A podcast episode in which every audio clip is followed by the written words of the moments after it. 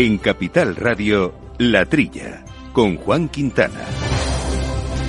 Muy buenos días, gente del campo, y buenos días, amigos del campo y de sus gentes. Bienvenidos, eh, como siempre, a esta hora de la actualidad agraria, ganadera, alimentaria, de asuntos agroambientales que hacemos con Jorge Zumeta, al mando de los controles técnicos, y que desbrozamos y valoramos con los compañeros habituales, eh, Jaume Segales. Buenos días, Jaume. Muy buenos días a todos.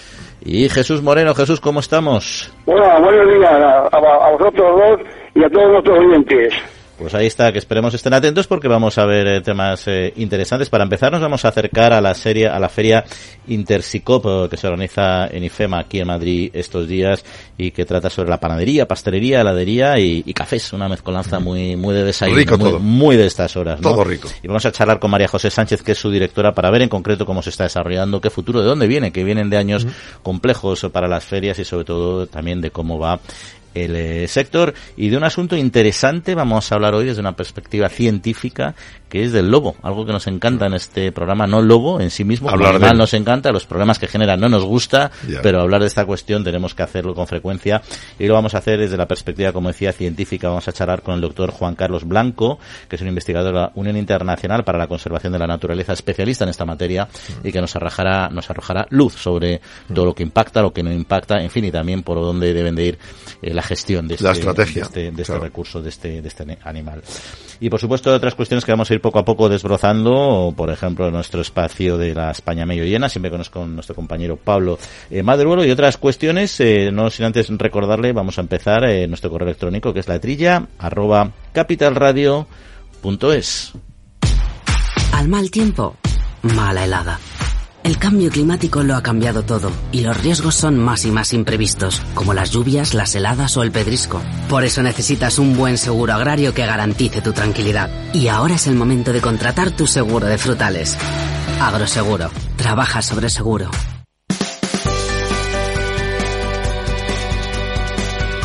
La Trilla, con Juan Quintana. Bueno, pues si os parece, comenzamos eh, como siempre con un repaso de las principales eh, noticias de actualidad y hablamos eh, de la inflación, de la inflación de los alimentos, que ha repuntado una décima en enero, no parece mucho, y se sitúa en el 7,4%. Veremos cómo es la interanual. Claro, el tema está en que precisamente el IPC también ha subido un- unas tres décimas más, hasta el 3,5%.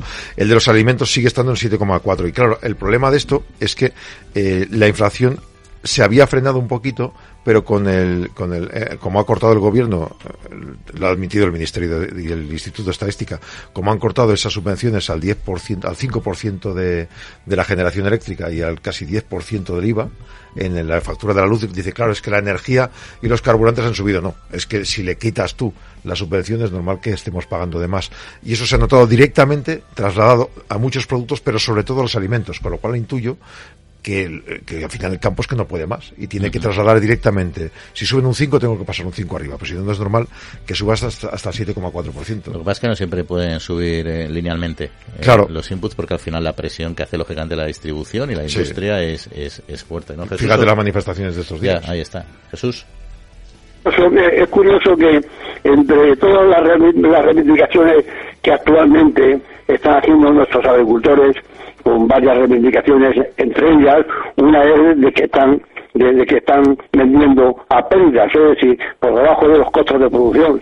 Se ve claramente que esta inflación no les atañe, o sea, no, no va a parar a los bolsillos de los productores. O sea, hay una inflación de 7,4% ¿eh? este año eh, de, los precios y, y- los agricultores se, quejan con razón eh, ya digo entre entre entre, otras cosas es por- porque porque, porque vende por debajo Eh, entonces es- esta subida ¿qué- a, qué se debe ¿Quién, quién- quién se lleva esta subida de de, de, de- los, costes si, si, si, si, si no si, si no repercute en, en- en los agricultores en, en- en la Fíjate, producción fíjate Jesús, la media es 0,5% en enero sumado, que al final del año son estos 7,4%. Bueno, pues ya solo el pescado y el marisco 2,1% más han subido. Que es que el pescado lo necesita la gente para tomarlo. Las frutas, legumbres y hortalizas 1,5%. Aceites de nuevo un 3%. Solo ha bajado la carne de ovino un 3%, fruta fresca un 2,6% menos y la carne de ave un 0,1%. En todo caso, lo que decías antes, Jaume, es eh, es inevitable. O sea, las ayudas y las subvenciones hay que terminar quitándolas. Es Sí, decir, no puede mantenerse luego. una estructura equilibrada y, so- y sobre todo sostenible a base de esas subvenciones. En el momento que la quitas tiene que repercutir. La cuestión es cómo se va, cómo se reabsorbe, ¿no? Y, y bueno, A ver, igual cómo- se queda en este mes ya. Es decir, a partir del que mes que habrá- viene ya no sube tanto. Ahí es donde habrá que estar pendientes de lo que de lo que hay. Oye, dentro de estas noticias de inflación que no nos gustan nada, de vez en cuando surgen unas en nuestro sector que nos gustan y hablamos eh, de los accidentes laborales en el campo, que sabemos es un tema que siempre ha preocupado mucho por la orografía que en este país, por muchas cuestiones, pero se han registrado 72 muertes, que ese no es un dato positivo, pero lo menos malo es que ha bajado el 24%, un poco más del 24% con respecto a 2022. Los accidentes mortales y los accidentes en su conjunto han caído, no mucho, un 1%, pero eso siempre es positivo. Claro, fíjate, 28.300 han sido leves, 319 graves y 72 mortales. Se han añadido 1.726 heridos leves eh, en los que van en itinere al trabajo. Ahí también ha bajado y mucho en la cantidad de la cantidad de accidentes, sobre todo en otros sectores, no tanto en el sector de la agricultura y la ganadería, donde claro, efectivamente no se teletrabaja tanto y por tanto no puede bajar el número de accidentes in itinere. El mayor número de accidentes ha tenido lugar en cultivos de árboles y arbustos, 8.900, seguidos de cultivos del suelo, 8.400 y 4.900 en lugares de cría de animales. A mí se, se me hace, con, con, con la alegría de que las cifras han bajado, a mí se me, a mí se me hace una, una barbaridad. O sea, Es una cosa espeluznante que haya en el campo se- 72 accidentes mortales. Eh, yo no dice nada la información sobre la edad de los fallecidos, pero estoy seguro que hay hay un gran porcentaje de, de- de- agricultores que, que pasan los eh, 70 años y que son los que sufren los accidentes eh, con, con más con, más frecuencia. De hecho, de hecho, la mayor eh, accidentes mortales es, el del 21 se han producido en los cultivos de, de su- suelo, decir, en, la- en los herbáceos, en los cereales, en los cultivos son eso que quiere decir, pues, pues que los, los tractores eh, en, en rampa, en, en suelo, en los huecos y ya digo, con, con, con relativamente con gente mayor. Yo creo que ahí lo que has tocado es la clave. O sea, hay, hay tres factores que influyen, que es la edad, la orografía, somos el país con mayor, eh, con una orografía más compleja de, de Europa, y por supuesto la, la tecnología. La Porque maquinaria, tecnología, la maquinaria ya tiene elementos de ultraseguridad, eso no hay problema. El problema es que el, el parque de maquinaria está muy envejecido. Sí. O sea, si todos los tractores fueran como los que salen al mercado en la última década, no habría problema. Pero un envejecimiento del tractor, envejeci- envejecimiento de la, de la población y la orografía, que esa no hay que la cambie. Bueno, eso no es un buen tema. Y se pensarán nuestros oyentes cómo es que en un programa agrario no hablamos del movimiento de los agricultores de estas épocas. Sí, ha hay habido- que hablar de ello. Es ha- verdad que sí. se trata tanto en tantos programas que Claro. ya poco novedoso vamos a Ha habido reunión este jueves con el ministro de Agricultura. Vale, en- en- el ministro insiste en sus datos, que él va a intentar llegar a Bruselas con algunas noticias nuevas, aunque realmente en Bruselas se están jugando ahora los tomates en otra historia, como tú sabes, en las elecciones. Entonces, lo que intentarán hacer es paralizar esa segunda votación que iban a hacer o que esa votación no implique los cambios que se habían previsto para esperar a después de las elecciones. Lo que dice el ministro, que lo primero que hay que intentar conseguir es que se cumpla la cadena alimentaria y por tanto pide que se formalicen más denuncias, a lo que los agricultores dicen, claro, yo denuncio y los brócolis me los como yo porque luego no me los compra nadie. Pero dice, claro, si no denunciáis, no puedo saber cuántas denuncias hay y cuánta gente no cumple con la ley de cadena alimentaria. Y luego propone también un estudio sobre los precios, realizado por el Instituto Nacional de Estadística, que dice que tiene un avance ya y que pone relieve que la alimentación fue el grupo del IPC que más creció de media en el año pasado, el 11,7%. Y por tanto, que teóricamente los agricultores y ganaderos tienen que haber sacado alguna parte de beneficio de ello. ¿Cómo lo ves, Jesús? ¿Van a conseguir los agricultores eh, revertir o, o cumplir nuestro ministro esa promesa de Pedro Sánchez de que va a simplificar la, la PAC, que me parece un brindis al sol que te mueres? Igual se pone él a firmarnos los boletines no y eso. eh, A ver, a ver. Sí, no, fíjate que dice, dice el, el ministro que la cadena alimentaria ha funcionado, pero, pero que, y luego dice, a- a- a- pero hay que fortalecer su, su aplicación, es decir, que ha funcionado, pero, pero, pero averiada, ¿no? Él mismo lo reconoce, que hay que fortalecer su, su aplicación. Sí, ya lo, que- lo, lo que yo que lo que yo veo en todo caso es que lo que se está consiguiendo con estas movilizaciones es frenar algunas de las medidas con la de fitosanitarios y la del barbecho que estaban ya sobre la mesa y eso es muy positivo. La simplificación no la van a conseguir, Muy desde luego no la van a conseguir, Muy porque llevamos intentándolo 25, 30 años de Y cada, y cada año ponen Hombre, más es que no hay- requisitos. Es que es una política muy compleja, es que simplificarla, si te están regalando un 30% de, de tu renta, en el fondo, evidentemente el papeleo es inevitable. Claro. Es una puñeta, pero es inevitable. Ahora bien, que faciliten, por ejemplo, a través de gestores, de ayudas para la gestión, eso sí podrían hacerlo, pero simplificarla como tal, lo veo, lo veo Lo que te piden algunos es que hay zonas en el campo, eh, pueblos, en, en, el que no hay cobertura. Dice, yo no puedo estar a diario rellenando el, el documento digital. Bueno, pues, pues que lo puedan rellenar semanalmente o cada mes o el gestor que lo haga. Y además yo creo que además de protestar contra la PAC en Bruselas, que me parece estupendo, porque es verdad su situación es compleja y hay, hay, que meter presión para que se regule adecuadamente, también deberían hacer alguna manifestación contra los agricultores franceses, ¿eh? que eso, cada vez que se manifiestan nos dan cera, nos volcan camiones, eso sí que hace unos unas acciones delictivas y parece que todo pasa inadvertido. Oye, tenemos a nuestra invitada esperando, pero un temilla un momentito simplemente que quería resaltar, porque es muy interesante, porque nuestro, nuestro Silicon Valley eh, y el Silicon Valley a nivel mundial, casi lo que es la mejora genética y muchos avances tecnológicos, están en En ese sentido, Singenta ha ampliado nuevos centros, lo cual es una muy buena noticia para el futuro del sector. Singenta ha inaugurado esta semana la ampliación de sus instalaciones de I+.D. en el y en La Puebla. Valentina Almansa, el director general de Sanidad de la Producción Agraria eh, Medio Ambiente, ha explicado pues que es importantísimo. Estos dos centros de innovación internacional en mejora vegetal y genética hacen un papel fundamental para contribuir a, a ofrecer nuevos avances tecnológicos para cultivos hortícolas de primera clase, tanto agricultores de España como de otros países, principalmente hortícolas de hoja tomate, pimiento, pepino, calabacín y melón. Pues ahí está, una buena noticia para nuestro sector.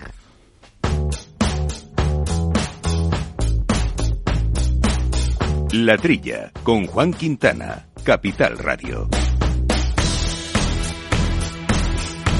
Bueno, pues la 14 edición de Interés y COP 2024 en este caso se celebra el 17 al 20 de febrero.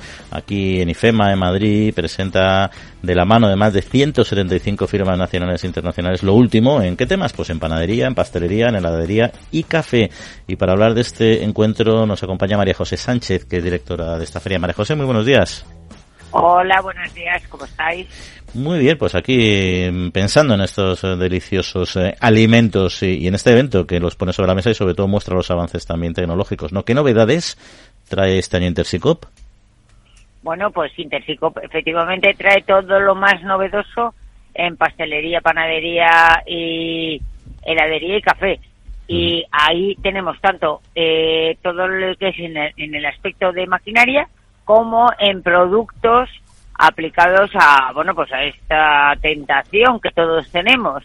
Entonces, eh, tendremos el campeonato del el, MAPE, el mejor pastelero de España. Tendremos también el, el, campeonato del mejor panadero de España y también en heladería, también un campeonato de heladería. Por otro lado, también tendremos, eh, bueno, pues un, una serie, un foro con donde se hablará, habrá mesas redondas y charlas sobre todos los temas que, que competen al, al sector de, de, la pastelería y, panadería. Mm. ¿Es una feria puramente profesional o puede ir en algún momento está abierta al público? No, no, es una feria absolutamente profesional. Es una mm. feria donde eh, pues las empresas que producen la maquinaria o que producen el producto se lo ofrecen a todas aquellas empresas que luego nos lo ofrecen al consumidor final. Hay una historia que, bueno, eh, entre las encuestas que se hacen con las personas que, consumen, sobre todo pan y estos productos, por los datos que habéis publicado se determinan las opciones de salud intestinal como un tema preocupante. Tres de cada cuatro están interesados en productos que mejoren la digestión. El I en la panadería y en este tipo de repostería es importantísimo. Entonces, no solo para la belleza, sino también para la salud. Absolutamente. En todo lo que es eh, la industria alimentaria en nuestro país, que por cierto, os he estado escuchando antes, no solamente en pastelería y panadería, en, frutas, verduras o carnes, desde luego somos un país puntero en todo lo que es industria alimentaria y sin duda eh, uno de los valores fundamentales, aparte del sabor, aparte de la cocina, aparte de la estética, pero es la salud. Y la salud es cierto que que afortunadamente la tenemos muy garantizada en España.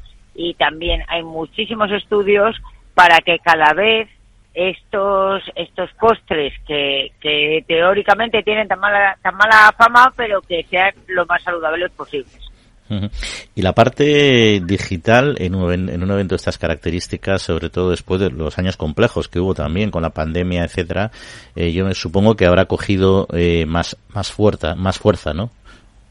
Bueno, como en todos los sectores es cierto que todo lo que es venta online, todo lo que son aplicaciones digitales para la producción, pues eh, se han implementado y todo lo que es investigación e innovación eh, está también aplicado a estos sectores desde el punto de vista de comercial y por supuesto desde el punto de vista de buscar una, una mejor em, salud en los, en los productos. ¿Y cómo de representativa ha sido ahora mismo esta feria en el escenario a nivel eh, global? ¿Compite con otras o ya una referencia mundial? Bueno, la, la Feria Intersicop en realidad es la única feria monográfica del sector de la pastelería, la panadería y la heladería que existe en España. Este año, además, como novedad, se incorpora también el sector del café con, con el evento de Coffee Fest, que se incorpora en la Feria de Intersicop y, y, verdaderamente es que no hay otra feria monográfica especializada en este sector en, eh, nuestro país. María José Sánchez, directora de Intersicopo, pues nada, que tengan mucho éxito, como siempre estaremos al tanto de lo que ahí se va a presentar. Un saludo. Muchas gracias, os esperamos en Intersicop. Seguro, ahí estaremos. La Trilla, con Juan Quintana, Capital Radio. Bueno, pues eh, tenemos muchos temas que tratar, pero antes de entrar precisamente en nuestra España medio llena, un comentario rápido, Jauma y Jesús, sobre la crianza de los vinos en recipientes que ya no son los habituales, sino también en arcilla, en piedra, en hormigón o en maderas, eh, de castaños incluso de acacias. Sí, en, la feria que ha habido de vino, en Barcelona Wine Week, se ha hablado de varios de aspectos, en el tema tinajas, ¿no? Los grandes Master of Wine eh, del mundo han estado probando estos vinos, ¿no? Y han explicado que hay alternativas bonitas. Dice, cuando quieres preservar fruta, cuando quieres evitar la entrada de oxígeno, pues el barro es un, y el cemento e, y el granito se puede utilizar. ¿Qué características aportan estos materiales? Pues barro, piedra y hormigón. Para la vinificación han defendido que los materiales respetan y no enmascaran las características de la variedad de uva que se va a tratar. En el caso del granito, explican que la oxigenación controlada y que aporta un toque mineral y salino el granito ha ayudado a mantener la palabra clave que es el frescor en el vino. O sea que veremos tinajas distintas. ¿Qué te parece, Jesús? Vamos a ver. Eh, hay, que, hay que decirle a, nuestros oyentes que la crianza en roble data de, bueno, es copiada de Burdeos, de, Francia, data de, de, 1800, eh, cerca de, de, 1900, mucho. Cuando la filosera, entonces se copió el sistema de, crianza en roble. Antes, antes, en España, pues no, no se ha criado nunca en roble. y, eso, esto tiene que ver, o sea, que la, la crianza en en, en eh, en cemento, en, arcilla y, luego en maderas que no son robles, que son castaños. Y, esto no es nuevo, es, la elaboración de toda la vida. O sea, por ejemplo, en La Mancha, bueno, en La Mancha, en, Jumilla, en, en, todos sitios, exceptuando en La Rioja, que ya que es donde, donde, donde entró el sistema de crianza en roble en roble americano y en roble francés, que es más caro todavía.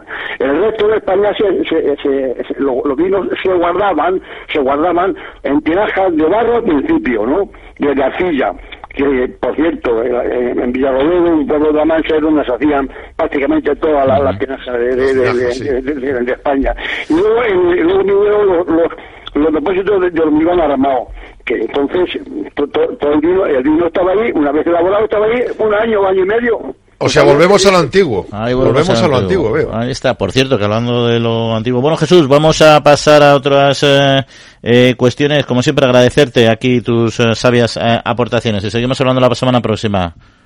Muchas gracias, hasta, hasta el próximo. Un saludo y hablando de cuestiones interesantes, nuestra España medio llena hoy precisamente, hablando de la experiencia de una persona vinculada al arte en una pequeña estancia que ha tenido en unos pueblos, pero nos lo va a contar mejor, nos lo va a contar mejor nuestro amigo Pablo Madrero. Pablo, muy buenos días. Hola, ¿qué tal? Muy buenos días desde el centro de Madrid, donde se ha inaugurado esta semana la edición 2024 del Madrid Design Festival, un festival en el que vamos a conocer eh, este fin de semana la exposición Diseñando la repoblación del diseñador catalán Andreu Carulla. Esta exposición es el resultado de 10 días de convivencia en la localidad aragonesa de Gistain, donde ha estado elaborando distintos objetos a partir de material que ha pedido a través de Internet y también de recursos que ha encontrado en el territorio. Vamos a hablar con Andreu para que nos cuente su experiencia en primera persona. Andreu, ¿qué tal? ¿Cómo estás? Muy buenos días. ¿Cómo ha sido esa experiencia en Gistaín esos 10 días? Bueno, ha sido trepidante porque puedes imaginarte que en 10 días sacar todo esto que tenemos aquí en la exposición pues ha sido eh, bastante trepidante. Ayúdame a describir lo que mis ojos están viendo, pero quienes nos estén escuchando no pueden ver. Sí, mira, la exposición consta de varias piezas eh, que diseñamos y fabricamos allí, bueno, producimos en el pueblo, en, Chistén, y mm, también se acompaña de toda una gráfica hecha ad hoc para esta exposición, eh, la cual explica todo el, tema de, de, despoblación, pero de, una, de una forma bastante positiva y con energía y ganas de, provocar el cambio e impulsar a la gente a, a replantear pues su modo de vida, ¿no? Ayúdame a explicar un poco lo que has hecho. Te has ido hasta allí, has eh, eh, convivido con la gente del territorio eh, y cómo has trabajado. ¿Has trasladado allí tu, taller? Sí, nosotros tenemos un estudio de diseño, somos uh, ocho trabajando ahora allí, en, también en otro pueblo, pero más grande, de uh, 10.000 habita 20.000 habitantes, eh, y decidimos pues mover el estudio durante 10 días para demostrar que es posible vivir y trabajar de forma normal en un sitio remoto eh, con todo el beneficio que esto te puede generar a nivel emocional, a nivel de, de salud y a nivel también de experiencia eh, con, con, con, con, familia, ¿no? Con una, una experiencia real y, y, revitalizante. Entonces, cuando nosotros eh, movimos ahí, sin nada, me moví yo y, eh, bueno, mi hermano me seguía con, con la cámara filmando eh, todo el documental y llegué sin nada. Entonces yo tenía que hacer un estudio, eh, por lo que pedí piezas a Amazon. Eh, pedí las herramientas básicas para trabajar madera y empecé a trabajar con la ayuda de los vecinos, el alcalde, todos hasta tener el estudio listo y también gracias a una super conexión a internet que hay en el pueblo, que esto la mayoría de pueblos ya lo tienen, pues pude trabajar de forma confortable y en un sitio remoto que era el objetivo del, del proyecto aquí has traído el fruto de todo eso. Por ejemplo, estamos viendo aquí un banco, estamos viendo una mesa. Cuéntame un poco. Sí, pues mira, la, las piezas que tenemos eh, constan de una mesa de dos metros y medio y um, 200 kilos. Espectacular, por cierto. Sí, es muy bestia. Eh, de hecho, eh, quería decir que todas las piezas han salido de un solo pino, porque el primer día el alcalde me dijo, bueno, ¿qué quieres hacer? Digo, no, no sé, necesito algo de material para hacer los muebles.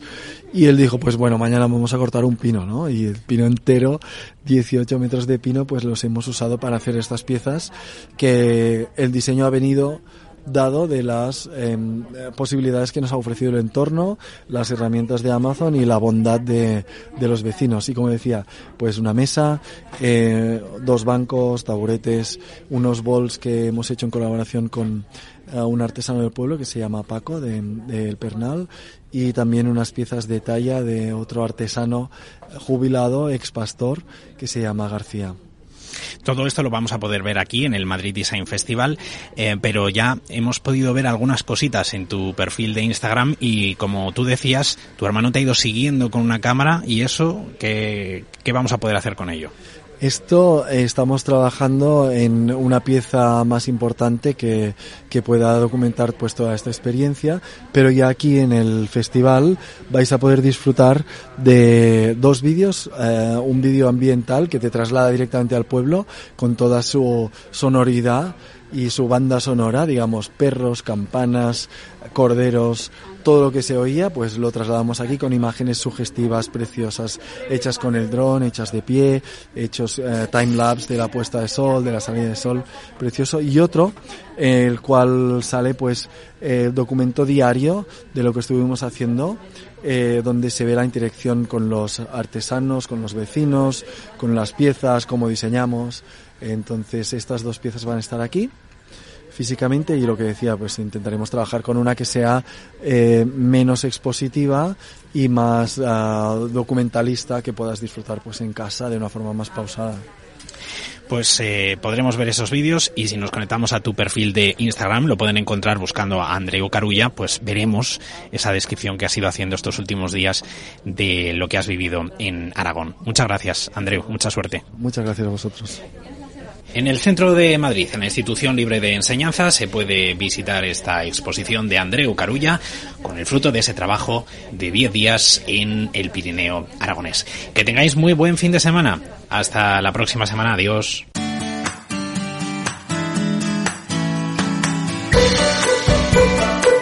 La Trilla, con Juan Quintana, Capital Radio. Bueno, pues empezamos, empezamos hoy este espacio de la trilla y la ciencia que tanto nos gusta porque ya saben nuestros oyentes que lo que intentamos es aproximar eh, temas eh, delicados, temas sobre lo que hay una opinión pública, pero que no siempre están eh, suficientemente claros a los oyentes. Y por supuesto, para aclararlos no estamos nosotros, que somos meros contadores de noticias, contadores de noticias, interpretadores, etcétera, sino que están los verdaderos especialistas y la ciencia, que al final es lo que creemos que tiene una mayor aproximación a la realidad. Y esta semana vamos a hablar, Jauma, de, del tema del lobo. Aquí en la tría hemos seguido durante muchos años ese asunto porque evidentemente afecta mucho a nuestros ganaderos y ha evolucionado de manera de manera variada el control de, de, los lobos y precisamente recientemente la Comisión Europea propuso, eh, y digo recientemente, pues hace un par de meses, en diciembre, eh, a los países de la Unión Europea modificar el Estatuto de Protección eh, del Lobo y que pase de estar estrictamente protegido a lo que se dice ahora únicamente protegido, ¿no? Bueno, actualizar todo el marco jurídico, etcétera. Y ha habido, bueno, hubo mucho debate, te acordarás, con el tema de, de von der Leyen y que el pony. y el pony, el pony doll y todas pony, El pony abrió la puerta a muchas cosas. Bueno, eso dicen. A mí me gustaría creer que las decisiones de la Comisión se basan no las toma un pony, ¿no? que, que, en cuestiones personales, ¿no? Pero bueno, no vamos a hablar hoy necesariamente de eso, sino vamos a hablar de un enfoque científico y lo vamos a hacer con Juan Carlos Blanco, que es biólogo, es doctor, es miembro de, de CB Conservación y de la Unión Internacional para la Conservación de la Naturaleza. Eh, Juan Carlos, muy buenos días, bienvenido. Buenos días, ¿cómo estáis? Encantado de estar con vosotros. Bueno, pues yo creo que lo primero sería quizá contextualizar a, a, nuestros oyentes cuál es la situación del lobo ahora mismo en España, bueno, y en otros países colindantes, ¿no? En cuanto a la población que tenemos, cómo está evolucionando. Bueno, pues os cuento un poco. En España, os cuento un poco la evolución. Los lobos han sido perseguidos en España y en todos los países del mundo hasta el siglo pasado, alrededor de la época de la década de los 70.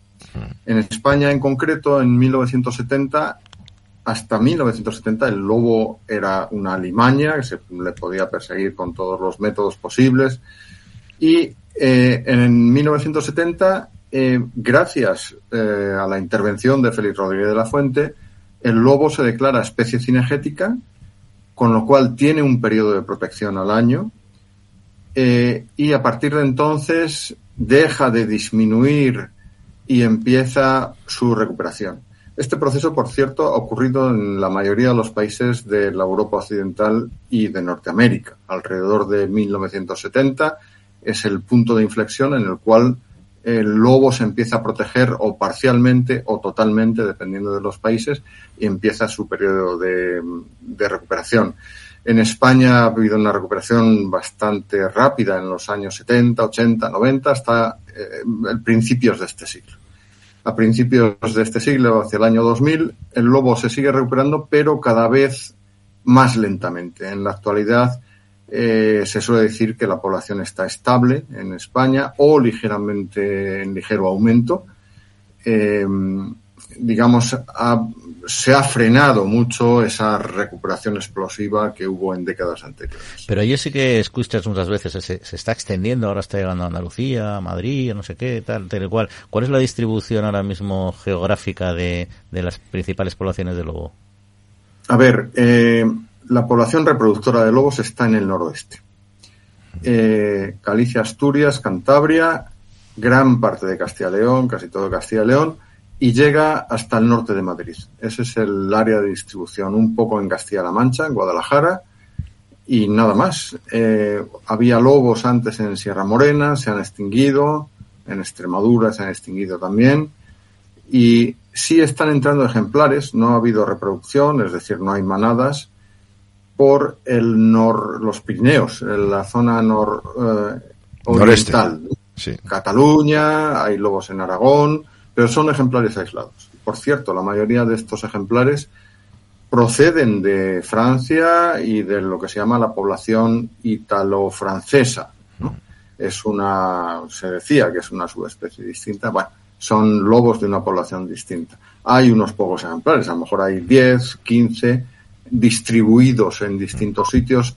La inmensa mayoría son machos, que son los que suelen dispersarse a larga distancia y todavía llevan 20 años. Eh, por ahí dando vueltas, no han formado todavía ninguna manada.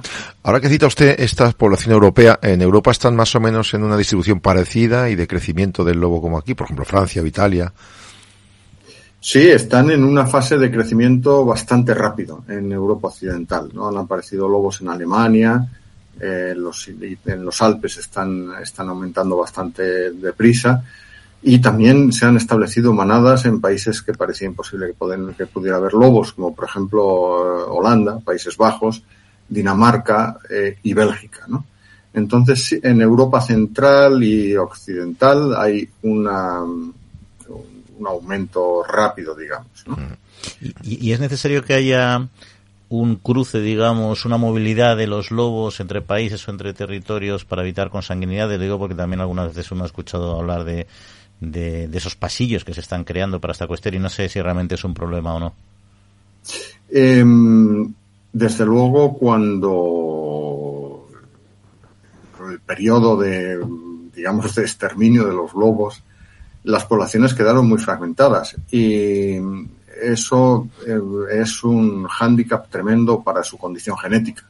Eso ha ocurrido con los lobos, yo creo que ha ocurrido con todos los eh, mamíferos mayores del tamaño de una rata, ¿no? Porque eh, han sido cazados eh, de una forma muy intensa y, ha sufrido mucho su condición genética. Por ejemplo, leí hace poco en los tigres, en la actualidad, el, el 93% de la variabilidad genética que los tigres tenían hace 200 años, que se sabe analizando ejemplares de museos, se ha perdido. O sea, solo queda el 7%. ¿no? Entonces, eso ocurre siempre que las poblaciones se dividen, se fragmentan, se hacen pequeñas y, evidentemente, el mejor antídoto contra esa pérdida de variabilidad es la inmigración, eh, la reproducción por parte de inmigrantes. ¿no? En España no ha habido hasta ahora inmigrantes que se hayan reproducido de otras poblaciones, porque está una especie de rincón de Europa, ¿no? en España y Portugal, pero digamos la aportación genética de algunos inmigrantes de procedentes de otras poblaciones eh, sería muy beneficiosa desde luego. Señor Blanco, eh, hablaba usted del sur, Sierra de Morena, no había no había lobos como había antaño. ¿Hay una posibilidad de redistribuir los lobos que hay, en, no sé si en parejas o en manadas, para evitar problemas en una zona y para que estén distribuidos por toda España? ¿O no sería necesario, o no sería positivo, o al revés? A ver, los lobos son animales que, causan problemas con el ganado. Yo creo que estamos aquí hablando de los lobos precisamente por eso. ¿no? Entonces, em, nadie quiere recibir lobos eh, que proceden de otro sitio mm. artificialmente. O sea, en Europa eh, nunca ha habido un proyecto de reintroducción de lobos legal. ¿no? Eh, eso quiere decir que todos ha habido un montón de, de, ideas de llevar lobos de un sitio a otro, pero al final la población local no quiere. Entonces lo que se hace en Europa es simplemente esperar a que las poblaciones por su propio pie pues se, se extiendan o se reconecten eh, de una forma natural. ¿no? Mm. Y ahí, como decía un poco, yo, creo que hay varios problemas en el tema del lobo, ¿no? Que se pueden discutir, ¿no? Eh, uno es el ganadero, o sea, evidentemente yo creo que es donde está el, el, el mayor eh, conflicto que hay ahora mismo, ¿no? Y otro que quizá empezamos por ese, porque ha tenido poco impacto, porque tiene menos impacto, quizá porque no se han producido ataques como tal, ¿no? Ese si realmente el lobo es una mm, amenaza para para la población. Yo pongo por caso pues un montañero que tenga una lesión, que se quede perdido en el monte, o un niño que se pierda. Cuando los lobos están tan próximos a las zonas urbanas, realmente es una amenaza para, para el ser humano la, la extensión o el crecimiento de las poblaciones de lobos. Bueno, la respuesta es que no. Nosotros hemos hecho ahora un estudio en profundidad para la Comisión Europea analizando todos los datos de Europa en los últimos 40 años. En los últimos 40 años es cuando hay eh, digamos, mayor conocimiento científico, sociedades eh, científicas trabajando, institutos de investigación. En los últimos 40 años en Europa no se ha confirmado eh, la muerte de ninguna persona por lobos. eso ya quiere decir que, eh, bueno, que el lobo realmente es una especie que es muy poco peligrosa. En toda Norteamérica, incluyendo Alaska, Canadá, eh, los Estados Unidos, en el último siglo solo se han conocido dos casos de personas muertas por lobos. En Norteamérica, en Canadá, Alaska, etcétera, hay cerca de 100.000 lobos, ¿no? Es decir, una población enorme, ¿no? Eso quiere decir que los lobos no son una especie peligrosa. No es imposible que un lobo mate a una persona, pero eh, realmente pues eh, no ocurre, ¿no? Hay otros animales de su tamaño o más grandes, como los osos, son, pueden llegar a ser más peligrosos. Los pumas en Norteamérica, ¿no? Eh, causan de vez en cuando alguna muerte a personas, pero en el caso de los, los lobos es verdaderamente rarísimo, no son animales peligrosos. Eh, es verdad que usted, usted, citaba antes a Félix Rodríguez de la Fuente, también Disney ha hecho pues con algunos eh, seres vivos como los conejos eh, o con los ciervos, ¿no? Nos los ha personalizado mucho. El caso de Félix Rodríguez de la Fuente ha hecho que tengamos un atractivo, o haya generaciones que tengan un atractivo distinto por el lobo, lo vean de otra manera, Te, que tenga más peligro de lo que pensemos o al revés. No, sin ninguna duda, él hizo muchísimo, no solo por los lobos, por la naturaleza en general, ¿no? Y realmente su labor llegó muy a tiempo, digamos, en la protección de los lobos, porque en España, como en otros países de Europa, los lobos se estaban extinguiendo a un ritmo verdaderamente acelerado, ¿no? Entonces, eh, aquellos programas de divulgación que hizo en los 60, la influencia que tuvo sobre los legisladores en, el, en, la ley de caza de 1970 fue providencial porque se frenó eh, la, el proceso de extinción de los lobos en un momento en el que probablemente había ya pocos ejemplares, a lo mejor había 300 lobos en España en distintas poblaciones y en un estado eh, yo creo que muy próximo a la extinción. Uh y, y, entrando ya en el tema de la, de la ganadería, ¿no? Eh, los ganaderos, entre otras muchas cuestiones, eh, aparte de, la, de, los aspectos económicos que ahora comentaremos, ¿no? Eh, un poco plantean la, una visión del lobo que ataca a sus manadas, a sus rebaños y que y que mata o hiere más de lo que necesita para comer, ¿no? Es decir que pues que dejarías un montón de ovejas. Eh, entonces, ¿cuál es la realidad? O sea, ¿cómo es el modelo eh, alimentario y de caza del lobo con respecto a las especies domésticas en este caso? Bueno, eh, es cierto que los lobos no son peligrosos para las personas, pero sí lo son para el ganado vulnerable. El ganado vulnerable es el que es el, sobre todo el ganado menor, ovejas y cabras. El más vulnerable son las ovejas, ¿no? Porque son los que se defienden peor. Entonces, en el caso de ovejas no, no protegidas, eh, donde hay lobos, pues sí tienen eh, mucho riesgo. Eh, a veces hay ataques y a veces ocurre eh, que los lobos matan más de lo que pueden comer. Se producen ataques a ovejas y a lo mejor mueren 10 ovejas. En el caso de las ovejas muchas veces se mueren asfixiadas contra una pared o contra dentro de la de las de los corrales, ¿no? Por ejemplo, ahora ha habido un ataque mmm, que dicen que es de lobos, eh, yo creo que no, en la provincia de Valencia, en el cual murieron 10 ovejas, ¿no? Eh, todo parece indicar que son perros porque es que realmente no hay lobos eh, en la provincia de Valencia desde hace casi un siglo, ¿no? Pero bueno, el, el, caso es que los veterinarios que lo vieron vieron que solo había tres ovejas mordidas y las otras siete se habían asfixiado eh, contra la, la, pared, ¿no? Se habían apelotonado contra las, las, paredes del corral y de ahí habían muerto asfixiadas, ¿no? Entonces, estas cosas ocurren eh, y, bueno, pues es normal que los ganaderos mmm, no quieran que haya convivir con los lobos, ¿no? Porque su vida es más difícil cuando hay lobos que cuando no los hay. Esa es una realidad. Y, y se enfrentan además los lobos a los, a los perros, por ejemplo, porque es verdad que los ganaderos tienen que eh, en las zonas loberas, que yo estoy de acuerdo que con lo que decía usted, que, que muchas veces se confunda el lobo con los perros asilvestrados que, que están hace mucho tiempo en nuestros territorios, ¿no? Pero al margen donde hay lobos, efectivamente, que se dan en Valencia, al final los ganaderos tienen que defenderse con, con, perros, ¿no? Y también se habla de, de, de del ataque y la muerte de, de los perros, ¿no? Eh, ¿El lobo se enfrenta a estos grandes perros pastores también? Eh, cuando, a ver, los lobos son animales que en el campo, en León, dicen los lobos, el lobo no quiere problemas. Eh, por ejemplo, en León, que tienen mastines, eh, la simple presencia de los mastines ya disuade al lobo. Los lobos no van a ponerse a pelear con un mastín, que además es mucho más grande que ellos.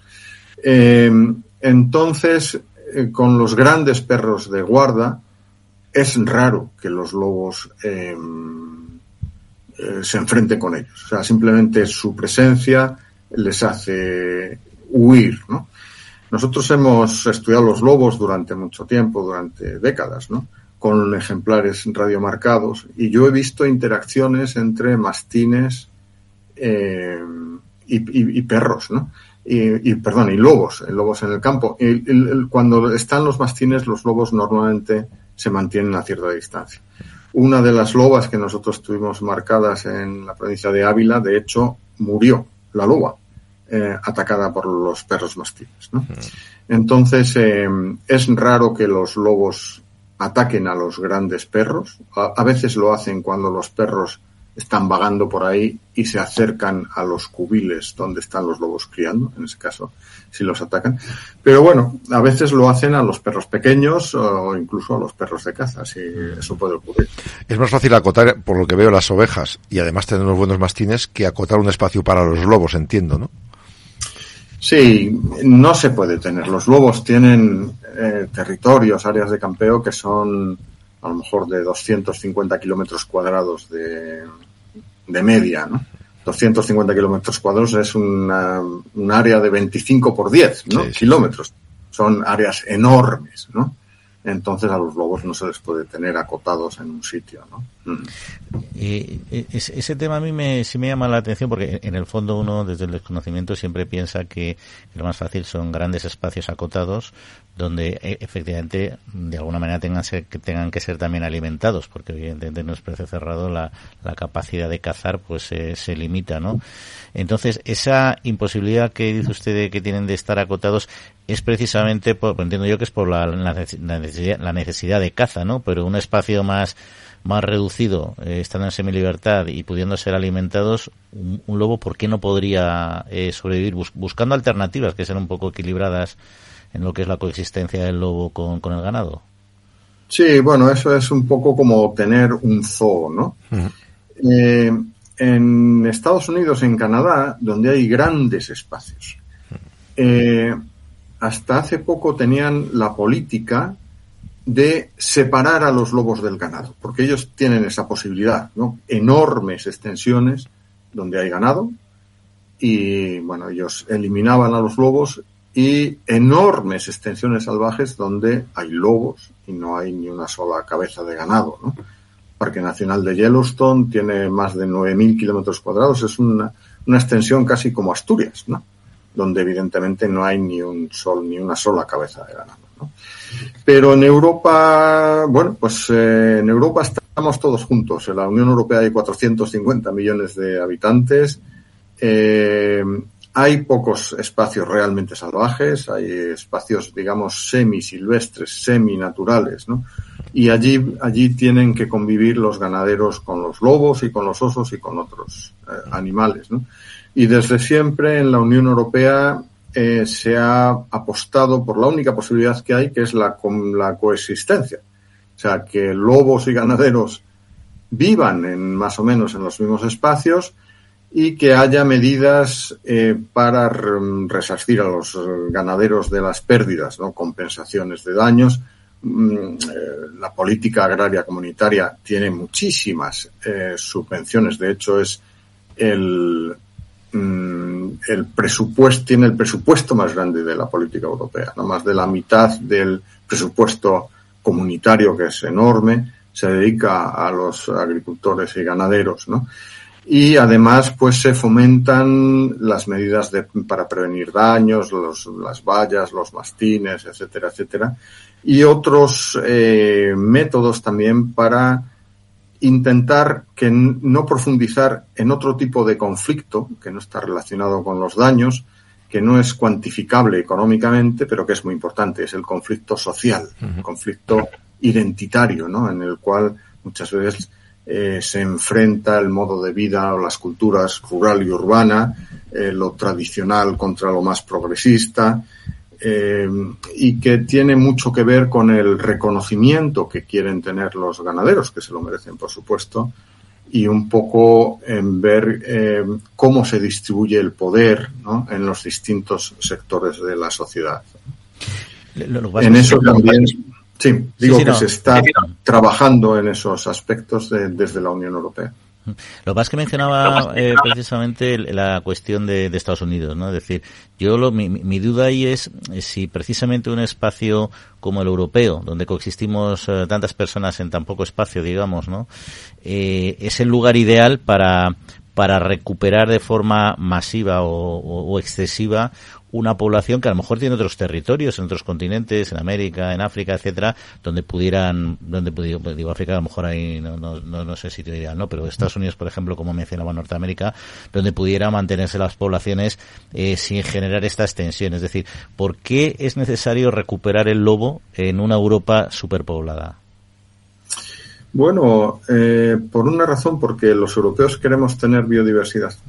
Eh, queremos tener ganaderos, que queremos tener alimento, los ganaderos producen alimento y otras muchísimas cosas, ¿eh? que no es alimento.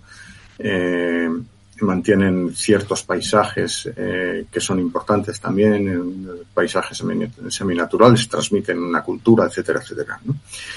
Y queremos tener las dos cosas y tener las dos cosas implica, em, bueno, pues que todo el mundo tiene que ceder un poco, ¿no?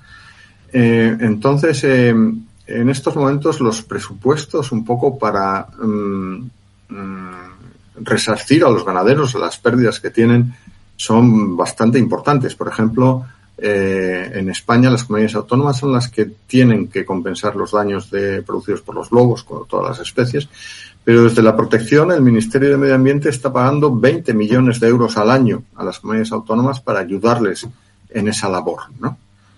Eh, además están, como he dicho, los enormes presupuestos de la política agraria comunitaria, la PAC, un poco para hacer compatible la ganadería con, mm, digamos, la agenda verde o eh, eh, otros planes en, los cuales intentamos mantener Europa, mantener la biodiversidad europea.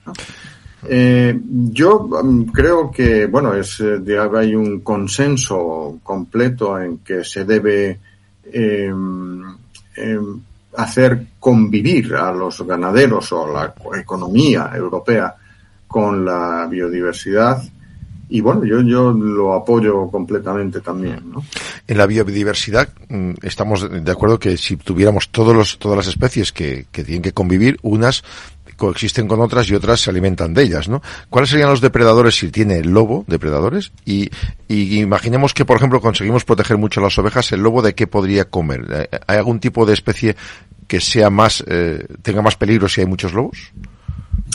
A ver, los lobos eh, no tienen depredadores naturales, pero las poblaciones sí se autorregulan. Por ejemplo, los estudios que se han hecho eh, en Alaska, en las zonas remotas de Alaska, donde no hay gente, no les pueden matar, ¿no? Eh, con radiocollares, estudios que han durado décadas, ¿no? Eh, han visto que los lobos mueren en enfrentamientos con otros lobos y también mueren de hambre. O sea, los jóvenes dispersantes tienen dos opciones, o ir a zonas donde hay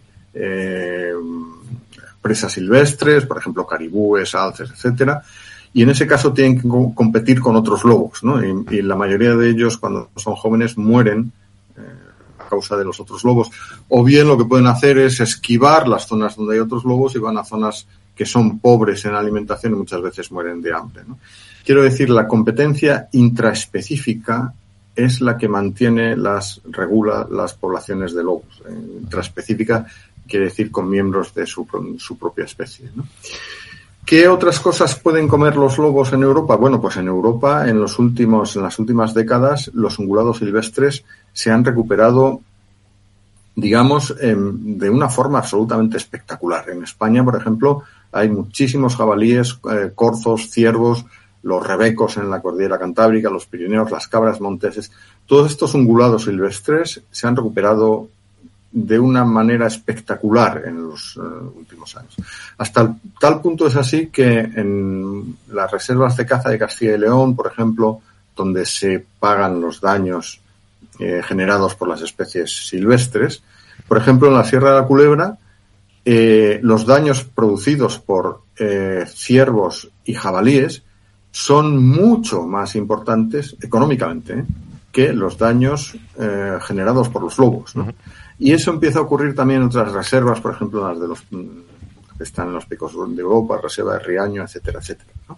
Con lo cual, eh, en estos momentos, ciervos, corzos, jabalíes y tal, provocan más daños a la agricultura que los propios lobos. ¿no? Y es bueno que los lobos estén ahí un poco para eh, eh, controlar a estos a estos ungulados silvestres. Lo, que pasa es que yo creo que ahí el equilibrio es, complicado, ¿no? Porque es verdad que hay, hay compensaciones económicas, es cierto, bueno, luego hay un debate sobre si es o no fácil justificar y como, pero eso es otro tema ya en el que en el que no entro, pero aparte del daño económico, eh, yo creo que hay un daño que es difícil de valorar y, y, creo que más de compensar, que es un poco la tensión emocional, ¿no? Porque si uno en su negocio, en su actividad está sufriendo el ataque a, bueno, son, son animales que uno cría, etcétera, o sea, que no es que se te haya roto la nevera y te la cambie el seguro, ¿no? Por así decirlo, ¿no? Es una tensión que yo creo, yo no, me, no lo he vivido, pero me imagino que tiene que ser mucho más intensa, ¿no?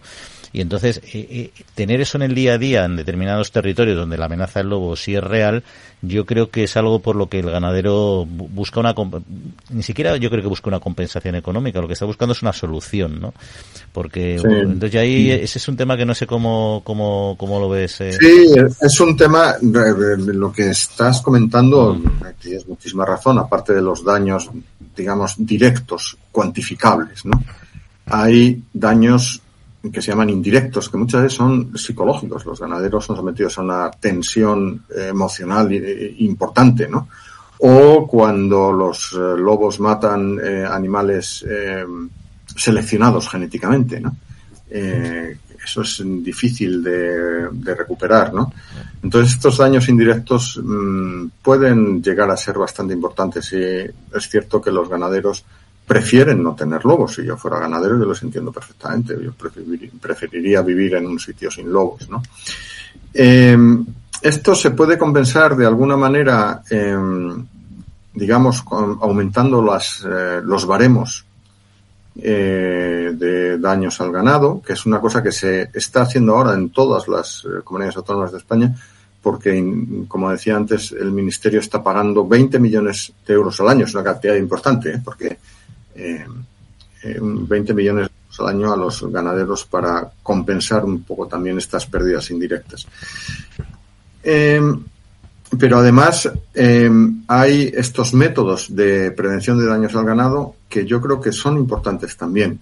Muchas veces se ha dicho, los ganaderos dicen, o incluso algunas comunidades autónomas, no, aquí es que no queremos tener lobos porque es incompatible con la ganadería. Pero claro, o queremos cazar los lobos, por ejemplo, pero es decir, no tener lobos, mm, digamos, es ilegal de acuerdo con las directivas europeas y la ley española también, ¿no? Y eh, cuando se cazan los lobos, pues tú puedes cazar a lo mejor el 10% de la población o el 20%, ya es un porcentaje importante el 20%, ¿no? Si cazas el 20%, en vez de mm, convivir con 10 lobos, pues tienes que convivir con 8 lobos, ¿no? y convivir con ocho lobos pues es eh, casi tan difícil como convivir con diez lobos. ¿no? Por eso mm, es fundamental intentar aplicar estas medidas de prevención de daños al ganado, que en algunos casos es relativamente fácil, pero costoso, eh, necesitas invertir más tiempo y dinero, y eso puede ser compensado por eh, la Unión Europea y también con los fondos del Ministerio. Y bueno, hay veces que resulta un poco más difícil, sí, en el, cuando hay mm, ganado en régimen extensivo, por ejemplo las vacas que están en la cordillera cantábrica en régimen extensivo, pues es un poco más difícil, ¿no? Y, bueno, ahí, ahí es donde hay que, eh, digamos, echar el resto e intentar eh, ayudar a los ganaderos lo más posible con, digamos, con estos problemas que tiene. Y se nos va acabando ya el tiempo, Juan Carlos, pero una, una cuestión que no quería dejar pasar es si existe realmente un, o sea, si hay algún modelo que establezca cuál es el límite de equilibrio, digamos, el punto de equilibrio de la población eh, lo ver aquí en, eh, en nuestro país, o si se va a dejar que crezcan indiscriminadamente y luego empiecen los conflictos con si se cazan, no se cazan, etcétera. Sí. No existe una cifra mágica. y yo creo que em, se debería intentar buscar un punto en el cual decir, bueno, a partir de cierto límite vamos a controlar los lobos en los sitios donde hagan muchos daños al ganado. Em, y mm, habría que tener un gran debate que sería científico y, por supuesto, político, porque en gran medida la, la respuesta es también depende de la sensibilidad de cada uno y es una respuesta política. Y yo creo que en estos momentos vivimos mm, tiempos en los que la polarización política nos está eh, eh, impidiendo ¿no?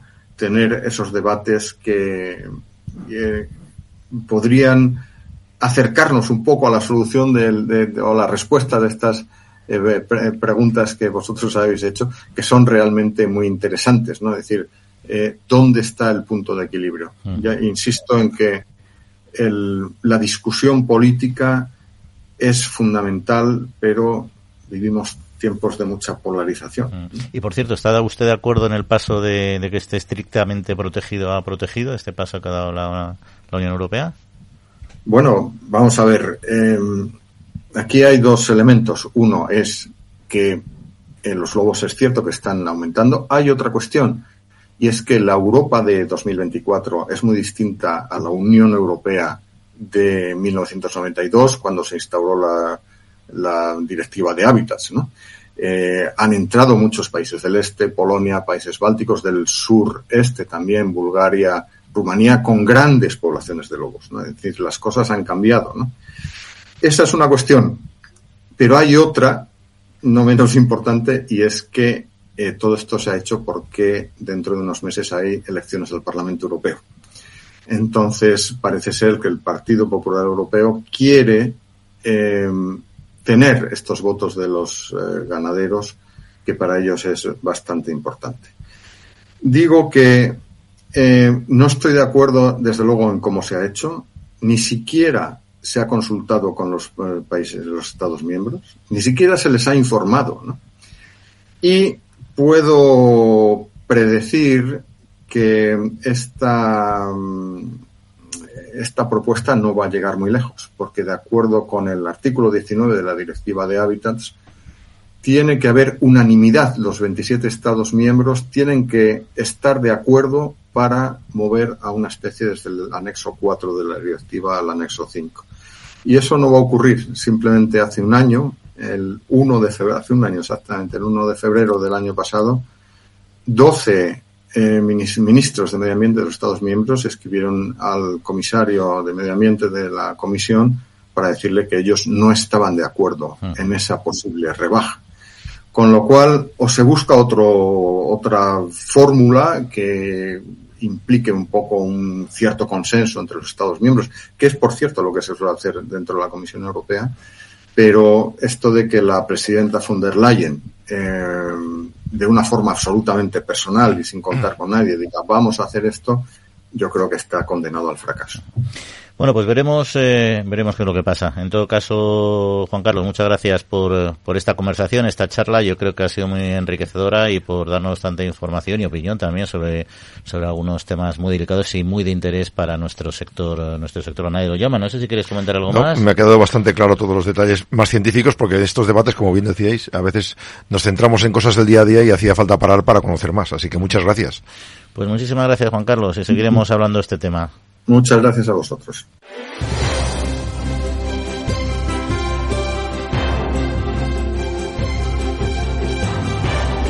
Bueno, pues muy interesante, muy interesante este debate. Seguro que muchos de nuestros oyentes tendrán también opiniones sobre lo que nos ha dicho nuestro científico invitado. Por supuesto, estamos a su disposición para que la compartan en nuestro correo electrónico en la trilla arroba capitalradio.es. y nosotros, Jauma, pues nada, solo nos queda despedirnos y que pasen muy buena semanita, como siempre. Feliz semana a todos. Hasta la próxima. Y a todos ustedes, cuídense, descansen y en siete días volvemos a estar aquí con ustedes.